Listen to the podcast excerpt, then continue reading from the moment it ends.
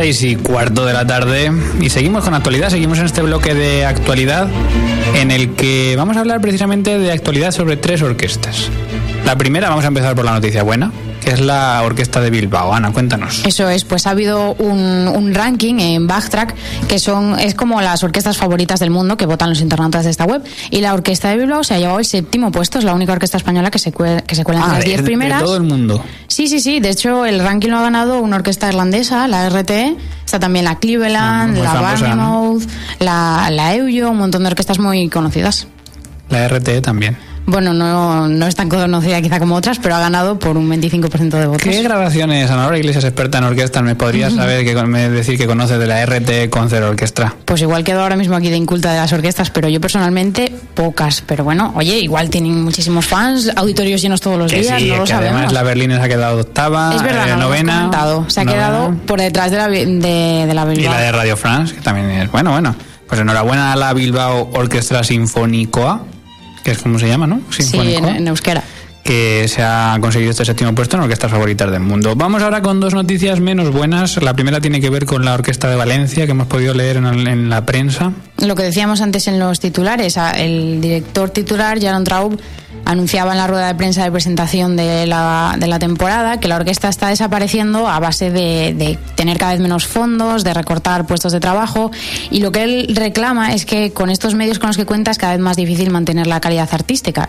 Porque claro, hacen falta unos mínimos y si no los están cumpliendo quizá les sea difícil hacer su, su trabajo. Pero todavía no se han anunciado ninguna solución, ¿no? En principio. Mm, No, simplemente yo creo que ha hecho un llamamiento para que se mantenga esta institución, pero no, parece ser que no, no ha habido otro pronunciamiento. Bueno, pues les deseamos todo lo mejor a, a los compañeros de la Orquesta de Valencia, que, que seguramente, bueno, esperemos que vaya todo bien y que la orquesta siga adelante. Son- Claro. es, es el peligro de estas orquestas públicas, que como haya una persona detrás que no ayude, al final hay problemas. Ya.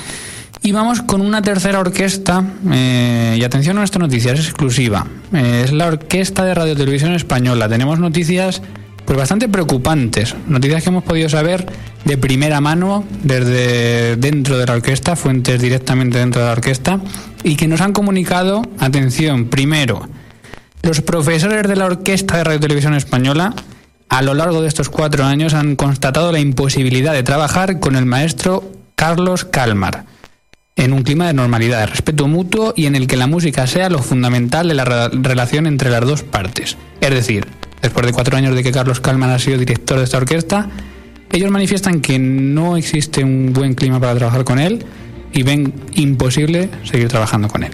Y la segunda cosa que nos cuentan y que queremos contar esta tarde aquí en directo en el ático es que eh, esto se lo han hecho saber al director, al maestro Carlos Calman, en un comunicado firmado por la práctica totalidad de los integrantes fijos de la orquesta.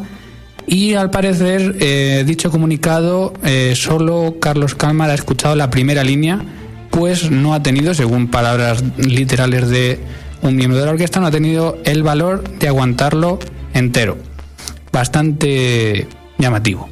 Sí, es una cosa preocupante además, una orquesta tan, tan famosa, tan respetada, toda una institución, que tengan problemas de este rango, pues no sé, veremos a ver en qué queda la cosa, porque esta noticia no se conoce aún. No se conoce nada, son dos puntillas que adelantamos hoy y que vamos a intentar de cara a la semana que viene poder contarles más, poder hablar incluso si puede ser con el maestro Calmar y con miembros de la orquesta para que podamos conocer más. De momento la la noticia es esta, tensión entre los maestros, los profesores de la orquesta y el maestro director Carlos Calmar. Seguimos. Pasión por la música. Pasión por Clásica FM.